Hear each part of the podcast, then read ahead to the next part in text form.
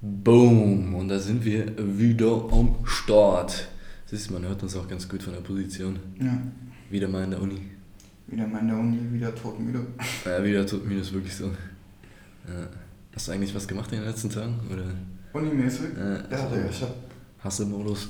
aber Vorlesungen hänge ich so ein bisschen hinterher, aber ich habe jetzt halt dieses, habe ich auf YouTube gesehen, dieses Konzept irgendwie, dass man sich halt nach jeder Vorlesung Karteikarten anlegt, direkt, um um alles ein bisschen besser zu behalten und das klappt eigentlich ganz gut. Also wenn es hilft, so.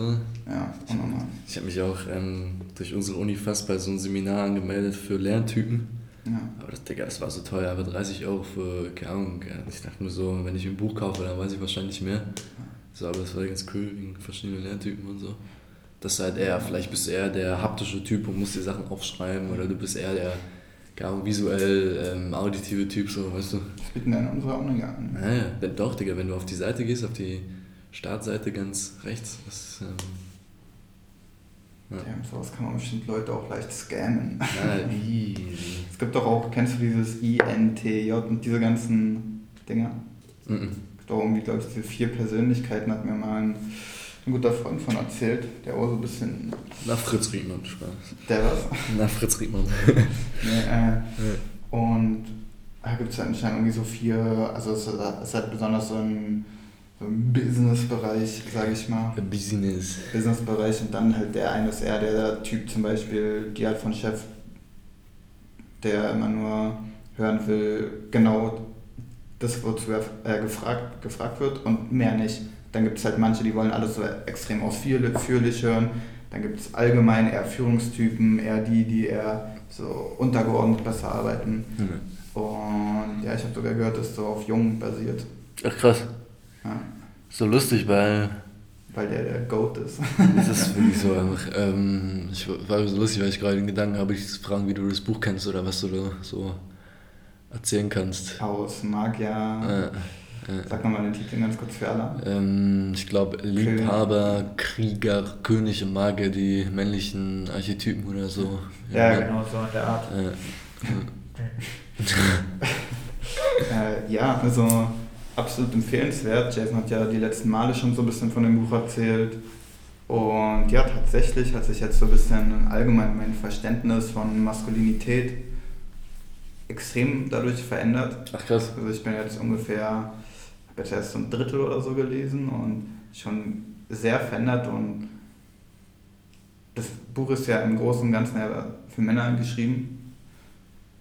Ich denke aber trotzdem, dass Frauen auf jeden Fall auch einen Mehrwert haben können, vielleicht auch so jetzt dadurch, dass sie so die Männer in ihrem Leben, denkst du nicht, besser einschätzen können. Nee, ich glaube nicht. Warum? Nee, weil ich glaube, die. Ähm, ich glaube, das gleiche Buch müsste wahrscheinlich auch anders für, für die Frau konzipiert sein, weil ich glaube nicht, dass die Frau so primär die Aufgabe hatte, zum Beispiel ein Krieger zu sein. Okay. Sollten Nee, ich, äh, ich sag ja nicht, ich sag eher in dem Sinne, dass Frauen auch Männer dadurch besser verstehen können. So meinte ich. Ach so, ja, auf jeden Also Fall. jetzt nicht, dass jeden sie es Fall. auf sich selber anwenden Auf jeden können. Fall, gerade Alter. finde ich. Ja.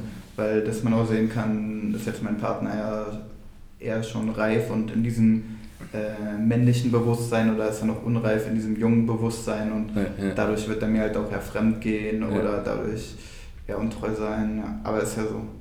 Ja. Und Ja, allgemein dieses Konzept, es gibt ja immer so dieses Konzept von diesem jungen Bewusstsein und diesem Männerbewusstsein, auf jeden Fall auch so ein bisschen Augen öffnend für mich. Und ganz am Anfang des Buches wurde auch angesprochen, dass, dass es früher ja immer Rituale gab und auch Orte, an denen die durchgeführt wurden, wo dann praktisch dieses Jung, wo vom jungen Bewusstsein zum äh, Ja. Männerbewusstsein so übergegangen wurde. Ja, ja, Und so praktisch der Junge wurde getötet und daraus ist ein Mann geworden. Es gab dann so eine Geschichte am Anfang, kann ich mal kurz erzählen, wo halt ein weißes Kind in einem so ein Aborigine-Stamm aufgewachsen ist, halt in einem Ureinwohnerstamm und äh, dann ist eines Tages der Chief, der sozusagen Sta des Stammes Oberhaupt zu ihm gekommen und hat gesagt, wir werden dich jetzt töten. Und dann hat er halt auch so nach seiner Mutter geschrien und dann haben die ihn halt in eine Höhle gebracht.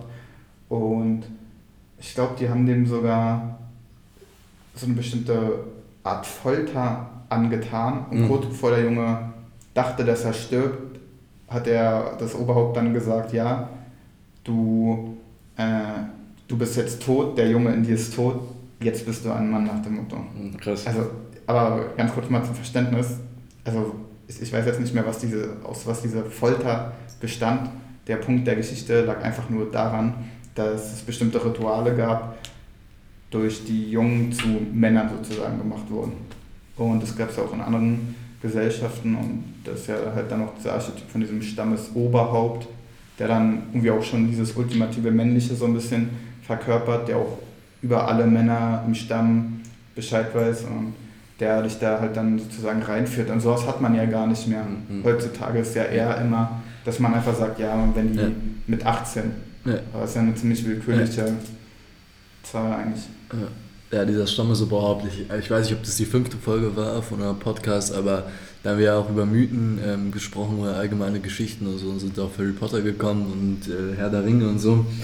Ähm, und dieser Stammesoberhaupt wäre jetzt zum Beispiel in König der Löwen dieser Affe, dieser Bonobo zum Beispiel. Das wäre ja der Magier, der würde sozusagen den Magier symbolisieren. Weil Im Buch geht es auch darum, dass der Magier dann sozusagen auch den König berät und das war dann in Form von, ähm, ich weiß nicht, wie der Löwe hieß, der da gestorben ist. Ähm, Mus Musaf, nee. Ah, Mufasa? Mufasa, nee, war der Böse, glaube ich, aber das sozusagen, der, ja, ich glaube, der. Nee, Mufasa war der Gute, glaube ich. Aber wie hieß denn der, der Böse? Ist ja auch ähm, egal. Jedenfalls, Digga, mein MacBook geht hier richtig in Steam über. ähm, jedenfalls, dass dieser Bonobo, Bonobo dann als Magier sozusagen, als Stammesoberhaupt, ähm, weil er halt so viel weiß, hat er schon in sich alles integriert gehabt, den König, den Krieger und den Magier, äh, den Krieger und den Liebhaber. Ähm, und berät dann zum Beispiel halt diesen Königslöwen und wenn man den kleinen Löwen anguckt, äh, dessen Vater dann gestorben ist, ich weiß nicht mal, Digga, wäre gut zu wissen, wie die heißen eigentlich. Der ist zum Beispiel total in seinem Liebhabermodus drin. Hm. So, und das kannst du halt alles darauf beziehen, das ist halt übel krass. Ähm, und äh, ich weiß nicht, ob es immer noch Mufasa ist, aber der dann den König repräsentiert zum Beispiel oder der Schattenwolf da, der zum Beispiel den Schattenanteil des Königs rep repräsentiert, das ist den Tyrann und so und das sind halt alles so metaphorische Bilder der, des menschlichen Verhaltens einfach so oder der verschiedenen menschlichen Reifegrade. Ähm, und ja, also finde ich ganz krass, wie ähm, dann zum Beispiel Geschichten und so das auch überkrass repräsentieren. Ähm, hm. ja, ja. Ja, nee, ja, ja, ich weiß, was du meinst. Das ist ja allgemein, worüber wir auch immer sprechen und wo auch in einem Buch viel drüber geredet wird, dass man diese Typen auch in verschiedenen Mythen kennt und anscheinend bei diesem Königsarchetyp, und das fand ich wirklich krass, jetzt mal zur Verständigung, der Königsarchetyp stellt dieses äh, äh, so ein bisschen fruchtbare, beschützende ja, dar. Ja, ja. Und extrem viele haben sozusagen Träume von so, so eine Art König war das. Und die Träume sind sich alle relativ ähnlich und die sind so richtig heilsbringend für die Person, also die heilen die Psyche von den Personen. Das hat Jung halt mehrere Male beobachtet und ein anderes Buch wurde auch noch zitiert, da ich mich echt dran, aber so, das hat mich extrem inspiriert, mich viel mehr mit diesem Königsarchetypen mhm. zu beschäftigen. Das ist krass, wenn ich stelle vor, du hast diesen Reifegrad des Mannes, der sozusagen das, sein eigenes Reich kontrolliert, also ein Reich in Form von Charakter, Psyche und sonst was im Griff hat sozusagen und der dann dadurch richtig lieben kann und sozusagen dann diese Königsenergie abgeben kann und regieren kann. So, das ist total krass. Also ein Herrscher, der dem Volk gut tut so, und der dann zum Beispiel liebevoll sein kann, der äh, Unterstützung gibt, der immer frohen Mutes ist und solche Sachen halt. Mhm. Ähm, aber natürlich gibt es auch die böse Seite. Und ich finde das mit den Träumen ganz krass, weil Träume, Digga, die sind so heftig und ich finde das so krass von unserer Psyche, wie in Träumen du so Bedürfnisse, Konflikte, Sehnsüchte, Problematiken, Beziehungsdynamiken, alles Mögliche drin hast, die, wo irgendwie, was weiß ich, wo was verarbeitet werden muss und deine Psyche das so in so eine Narrative, in so eine Geschichte umwandelt, die so mythisch auch ist, die so, so, so wie Joseph Campbell, der Hero, so, weißt du, der aber wie so eine kleine Geschichte ist, der sich einfach auf genau solche Sachen hinweisen muss. Ich finde das übel krass. Das ist wie so ein Wunderwerk des, des Menschen, einfach. Das ist heftig. Träume sind so heilbringend. Ähm, ja. ja, dass dann überhaupt dieser Königs-Archetyp hm. anscheinend so in uns drin ist, dass er uns dann irgendwann ab irgendeinem Moment einfach im Traum erscheint ja. und der dann einfach ja. so, so Heils bringt, der wirklich die Psyche heilen kann. Und das ist schon krass, ja. wenn man darüber nachdenkt. Ja, wenn du zum Beispiel in einer schwierigen Lebenslage bist oder so, träumen ja die meisten Menschen sowieso aktiver und auf einmal siehst du einen Traum mit einem König oder so, der, keine Ahnung, sei es auch nur dein Kopf streichelt oder sowas. Und dann weißt du, du hast diese archetypische oder diese Kraft in dir, die unabhängig von dir einfach in dir existiert und dir so frohen Mutes schenkt, so, die so sagt, so, chillax und warte mal drauf, ich habe das alles im Griff und das kriegen wir schon hin. Ja. Das ist krass. Das ist krass. Ja, so ein bisschen hoffnungsgebend, motivierend. Ja. ja. Ja, extrem krass. Ja. Auch dieses Muster, es gab dieses Muster äh, verschiedenen Kulturen. Ja. Bei den Ägyptern und Römern, dass so ein bestimmter Punkt ja. sozusagen so der Königsthron über der ganzen Welt ist und die Welt dann so in vier Teile eingeteilt wird. Und auch sowas, irgendwie bestimmte, auch so Formen sind ja auch irgendwie in unserem, in unserem Hirn fest verankert und, oder in unserer Seele. Darüber hat ja auch Jung über ganz viel über Trinität oder dieses, äh, oder diese Quaternität, ich weiß nicht, oder diese Vieleinigkeit geredet und ähm, John B. Peterson sagt ja auch immer, dass wir Menschen so krass ähm, symbolbewusste Menschen sind oder Wesen. So, und das ist das ganze Leben ist eigentlich ein Symbol. Guck dir mal die Tankstellen an, die Symbole haben. Guck dir mal, keine Ahnung, große Firmen an, die mit Symbolen arbeiten. Und das ganze Leben besteht aus Symbolen. Also, ähm, Apple, das bedeutet halt alles, alles so irgendwas. Ähm, ja, ja, ich denke auch Mythen oder Märchen werden oft halt, also jetzt so allgemein ja so oberflächlich betrachtet und ja. es wird gesagt, ja, die Leute waren so dumm und ignorant, aber da, dadurch hat sich ja, haben sich ja bestimmte Ideen und Konzepte, ja. haben, haben, wurden dadurch vermittelt, weißt du? Ja, Auch wenn die Leute das vielleicht damals ernst genommen haben und die wirklich so geglaubt haben, trotzdem aus der Psyche heraus wo, wurden daraus bestimmt, damit bestimmte Muster vermittelt, weißt du? Und ja, und das, ich glaube deswegen finde auch viele Jungen so gut, weil irgendwie Jungen ja schon so ein bisschen, also auf dem ziehen sich ja alle die Mythen deuten, Märchen deuten, da so viel rein interpretieren, sind ja viele auf Jungen. Ja, das auch, ich finde das auch voll das Zeitphänomen, weil in der heutigen Gesellschaft musst du effizient und eher gesagt gefühllos oder nicht mehr auf deine Gefühle achten, sondern effektiv, effizient sein und Sachen hinbekommen und da ist einfach nicht viel Platz für, da ist einfach nicht viel Platz für Fantasiewelt, für Gefühlserfahrung und sonst was. Und früher, Alter, haben die Menschen so viel Zeit gehabt, weil die nicht abgelenkt waren, zum Beispiel von diesen elektronischen Sachen oder so, über was wir in der letzten Folge geredet haben und haben sich auf einmal auf ihre Träume, keine saßen abends mit ihrer Familie oder so im Kamin und haben halt zum Beispiel über ihre Träume geredet oder das, was die sonst erlebt haben und das hat er schon allein geheilt und Jung ist halt genau, finde ich, so einer, der alles symbolisch, mythisch, religiös gesehen hat ähm, und kein Wunder, dass in der heutigen Zeit, weil unsere heutige Zeit ist halt von der Perspektive, finde ich, das komplette Gegenteil. Also, da nicht mehr auf Gefühle geachtet, sondern auf das Rationale, was einfach nur hundertprozentige Leistung angeht. So. Mhm. Ähm, ja, also. ja, das ist ja auch dieser, dieses so extrem, also skeptisch sein ist ja gut, aber dieses extrem skeptische, alles aus Materielle oh, so reduzieren ja. und dann zu sagen, hundertprozentig auch, ja, aber das Ding ist ja, unser ganzes Leben und auch unsere Perspektive ist ja an sich schon nicht rational. Ja, ja, Wir sind halt so emotionsbetonte ja. Wesen einfach.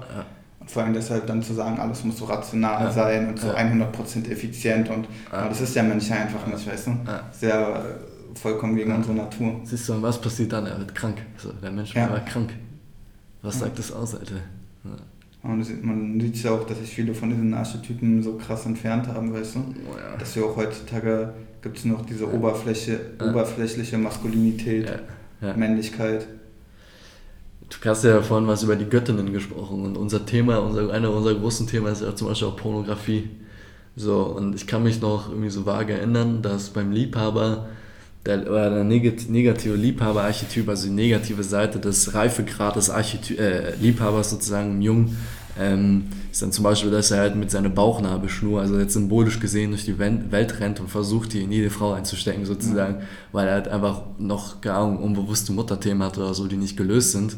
Und genau dann sucht dieser Liebhaber ja symbolisch gesehen Göttinnen oder diesen ultimativen Orgasmus, der dann sozusagen zur Verschmelzung mit dieser Göttin angeht oder mit der Mutter dann symbolisch gesehen, halt wegen Nabelschnur und äh, Anbinden und sonst so was. Und dann wird man auf einmal Pornografie, weißt du?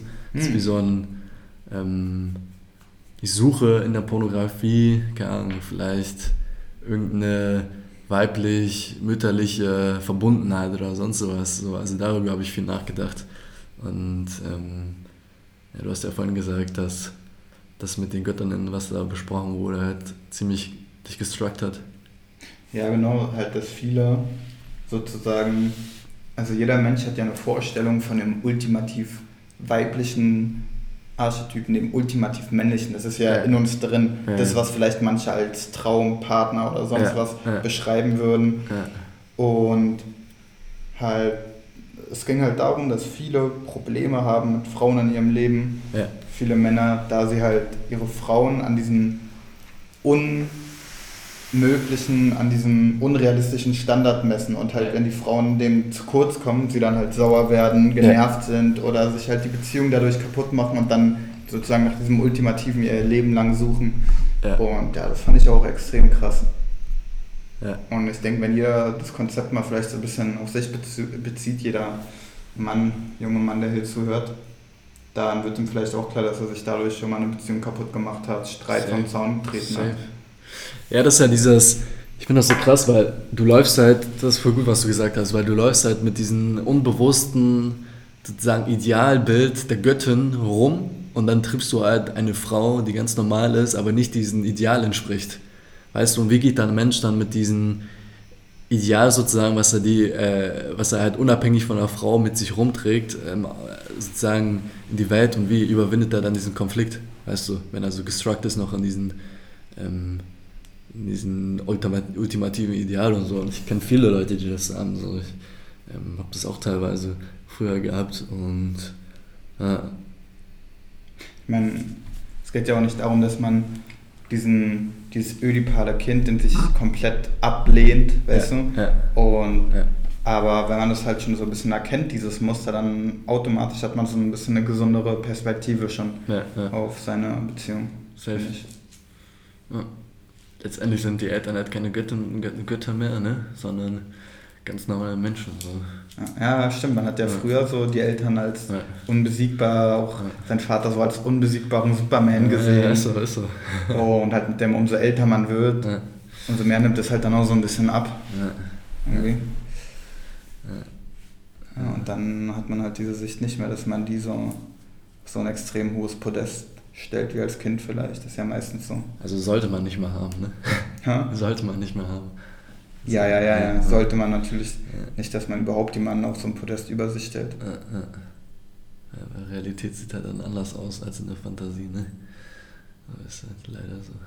Aber natürlich, so ein bisschen ist halt immer allgemein, wenn es so Blut ist, Familie, dass man halt automatisch auch eher über Fehler hinweg sieht und sowas, ne? True, true, true. Was halt dann aber auch irgendwie viele zu bei diesem Nice Guy-Thema, wodurch dann auch vielleicht viele ja. so ungesunde Muster reinrutschen, du? Das ist ja auch der Liebhaber, ne? Das ist ja auch der ja. ähm, noch an der Nabelschnur festhängende junge Mann. So, was willst du tun? Aber deswegen sage ich, es ist so wichtig, dass man sowas verbreitet und dass man ähm, sich in sowas einliest, damit man das Leben dadurch auch sich selbst einfach mehr versteht und aus irgendwelchen Mustern zum Beispiel rauskommt. Und wenn man das halt nicht tut und dann trotzdem die Muster in sich hat, aber weiter ignoriert, dann muss halt erst sowas passieren wie ein Beziehungskonflikt oder eine Depression zum Beispiel, damit du, damit du anfängst, ähm, da weißt du, deine Muster, Muster irgendwie zu recognizen und über anfängst, über dich selber mal nachzudenken. Mein Junge hat auch gesagt, die einzigste Reise, das einzigste Abenteuer, was den Menschen noch geblieben ist in der heutigen Zeit, ist so sich selbst nach innen. Also, Digga, ja, weil wir unsere Umwelt ja schon vollkommen auf der Erde ja. größtenteils erkundet haben. Und überleg mal, viele, statt wirklich in sich selber zu gehen, sagen viele sogar, wir wollen lieber auf dem Mars. Mhm. Und das ist auch eigentlich so ein bisschen dieses, dieser ja. krankhafte Druck von Menschen, ja. weißt du, statt sich mit sich selber zu beschäftigen, lieber auf dem Mars oder ja, irgendwo anders hin halt. Und irgendwo anders hin, Hauptsache weg. Oder auch statt, dass man die Probleme auf der Erde löst, wird gesagt, ja, lieber einen neuen Planeten suchen. Ist ja auch krank eigentlich. Das ist crazy. Also natürlich spricht es für den Fortschritt der Menschheit. Also ich finde es zum Beispiel krass, aber äh, da steckt, steckt halt auch, steckt halt meiner Meinung nach auch dieses Psychodynamische halt hinter. Also, äh, was willst du tun? Ja. Elon Musk ist ja auch der übelste Maniac. Elon Musk, ja. ja. Krank, kranke Persönlichkeit, krasses Arbeitstier. Ja, ja. Richtiger Maniac. Ah, der ist auch so ein bisschen, also seine Beziehungen immer unstabil, ne? Also auf dem Menschlichen sind ja halt viele von diesen irgendwie Talenten oder nicht unbedingt Talenten, aber Leuten, die halt so in diesem Businessbereich so sehr erfolgreich sind, haben halt oft gar keine soziale Kompetenzen. Wenn man sich jetzt mal Mark Zuckerberg anguckt, hast du den schon mal gesehen, wie er mit Menschen interagiert? Boah, Bruder, der ist mir, also ich sag dir ganz ehrlich, der Typ ist mir sowas von suspekt. Erstens, ja. ich weiß, wir haben ja noch nicht wirklich über dieses Snow-Thema gesprochen und. Ähm, ja, davor gucke ich mir aber noch die Doku an. Oh, Digga, also ich sag dir ganz ehrlich, als ich mir die allgemein schon den Film über Snow angeguckt habe und da erstmal auch Shoutout an alle, Alter, ähm, kauft euch das Buch, wenn, wenn ihr es nicht schon habt.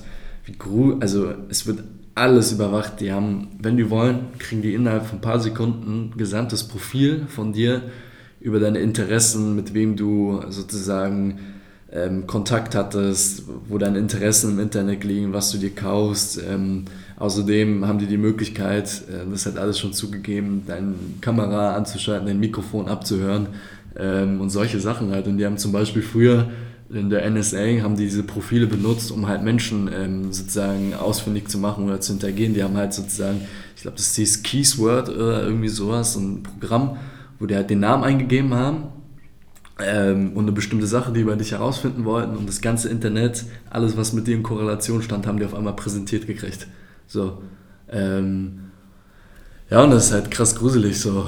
Ähm, ich weiß jetzt gar nicht, wie ich auf das Thema gekommen bin. Weil wir über Mark Zuckerberg geredet. Ah, genau, Mark Zuckerberg, Facebook, Digga. Facebook ist ja genau der gleiche Scheiß einfach. Und wenn ich mir den Typen angucke, wie er vor dem Senatorenkomitee in Amerika aussagen muss, Digga, mit seinen weiten Pupillen, als ob er sich gerade MDMA reingeknallt hat, ja, dann ähm, und einfach da, also übelst sozial unkompetent und eigentlich einfach nur, Entschuldigung, wenn ich da ein bisschen rasche wäre, aber so lügnerisch unterwegs bist, oh, I don't think so, I, I don't know nothing about the theme und uh, bitte lassen Sie uns doch im Nachhinein drüber beraten mhm. und wo er keine Angaben gibt, und wo wirklich Senatoren Quellen zusammengetragen haben, die zeigen, Facebook spioniert seine ähm, sozusagen seine User und zu Facebook gehört ja zum Beispiel auch noch WhatsApp und alles mögliche, weil die es halt aufgekauft haben ähm, und Digga, oder Snapchat, ich weiß gar nicht, was es ist. Facebook hat Instagram. Instagram zum Beispiel auch, Digga. Und, und es ging ja darum, dass ja. er ein Monopol hat und ja. er hat, gesagt, er ja. denkt, er hat kein Monopol, obwohl er Instagram und Facebook. Ja, Digga. Nicht sogar WhatsApp? Ne? Ja, WhatsApp auch. Haben die abgekauft für eine Milliarde oder so, war das nicht so. Jedenfalls, Digga, wenn ich dann diese ekelhaften, es gibt ja diese Bücher über sozusagen, ähm, hier kommen wir ein bisschen psychologisches Thema rein, über Menschen in hohen sozusagen Unternehmenspositionen, die ja meistens einfach, weil sie da drin sein müssen und funktionieren müssen, meistens so diese psychopathischen, narzisstischen oder soziopathischen ähm, Traits in sich haben. Mhm. Ähm, Digga, und guck dir diese Interviews an, weil der Typ ist einfach nur awkward, ja. Digga. Der Typ ist einfach nur ein Lügenbeut. Äh, ähm, und die Sache, dass die Profile von dir erstellen können und Druckmittel schon allein von dir benutzen können, um dich in irgendeine Richtung zu pushen oder deine Verwandten, ja. über alles über deine Verwandten wissen, was du mit denen getextet hast und sonst was, Digga, dann denke ich mir so, warum habe ich eigentlich dieses Handy? Ich kaufe ein Gerät, damit ich mich spionieren lasse. So. Aber Bullshit. Aber nur komisch der Mensch. Ja. Keine Ahnung, was du davon hältst, aber ich kann ja aber nur empfehlen, die. Das ist mind-changing. Ja, über Snowden man irgendwie sowieso nicht. Ja. Irgendwie mit den Jahren hat sich das, also habe ich jetzt nicht mehr so verfolgt. Ich kann mich noch erinnern, als das alles rauskam, weil ja. er dann fliehen musste und sonst was. Ja. ja. krass eigentlich, dass er dafür sogar eine Strafe erwartet, Boah, weißt du, das, was er gemacht hat. Alter, um Obama, ja, sorry an die Leute, die alle Obama feiern, aber das geht gar nicht, wenn Obama sagt, he's a traitor, he is a um, idiot oder keine Ahnung, er hat den halt irgendwie zu Schnecke gemacht und so. Und das Einzige, was er getan hat, ist, weil er genug hatte von seiner NSA-Arbeit und CIA-Arbeit und was weiß ich, wo er alles drin war, weil er gesehen hat, die Leute werden aber ausgenutzt, dass er das, das amerikanische Volk präsentiert hat und dann sagt ein Präsident, der frisch gewählt wurde, ja. stellt sich dagegen, Digga, wo ich mir so denke, ah, schöne Lobbyarbeit wieder, so, oder was ich was, was da alles noch hintersteht. Also. genau, wieder ein bisschen einen ausatmen. Ja, ja, wirklich so. Aber Energy ist gekommen gerade, ne? Ja. angeheizt vom harten Lockdown. Ja. Nee, darüber reden wir jetzt nicht. Ja, angeheizt vom harten Lockdown. Ach, übrigens wurde ähm, vorgestern das Electoral College, ne? Die hm, ganzen ja. Wahlmänner in Amerika sind zusammengekommen und jetzt ist ja Joe Biden offiziell ja. Präsident der Vereinigten Staaten von Amerika. Also er ist der President elect. Ja. Er ist ja erst, wenn er am 14. Januar genau. ist, ja, glaube ich. Elect. Ja, ja. Was hältst du davon, dass Joe Biden und Harris zum äh, jetzt die Person des Jahres gewählt wurden? Na, verstehe ich halt nicht ganz, weil was haben die denn, also deswegen ist, die sind ja noch nicht mehr im Amt und haben politisch was gemacht, die sind ja einfach nur Gegenkandidaten, weißt du? Ja.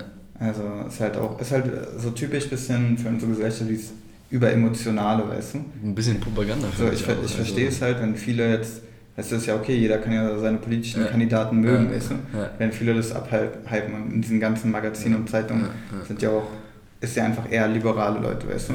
Und dann, aber ich weiß nicht, Person of the Year, da würden mir vielleicht andere Leute einfallen, weißt du?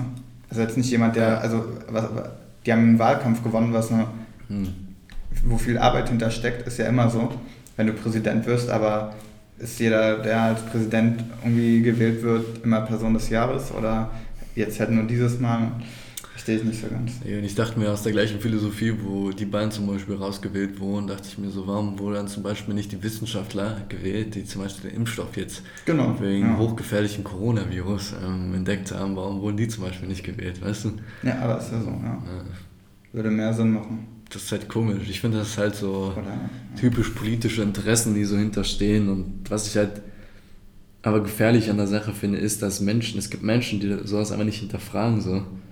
Ähm, und, Digga, ich, eine unbewusste Welt einfach. Digga, allgemein diese extreme Politisierung von jedem Thema. Ich will einfach. Ja.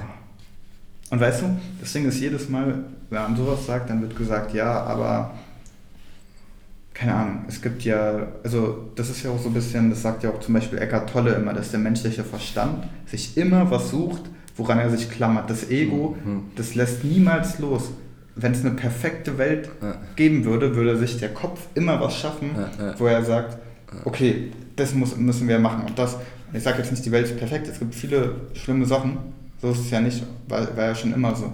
Und wird auch immer so sein. Aber das immer dieses krank, krankhafte, jedes Thema politisieren, weißt du? Mhm. Ich weiß nicht. Und bei Corona ey, bei Corona war auch so krass am Anfang. Ich weiß noch, als in den Nachrichten jeden Tag so acht Stunden Sondersendung und sonst was lief.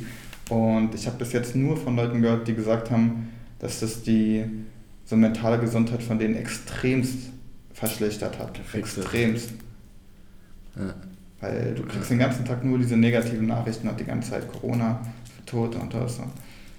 Ja, und ich denke, gesund, wenn man halt seinen Kopf den ganzen Tag mit sowas füttert. Ne? Kann man nicht gesund sein. Geht nicht. Mhm.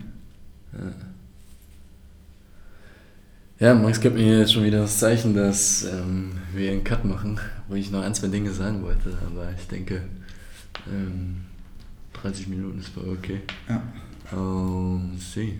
Ja, dann bis zum nächsten Mal, Max. Ja.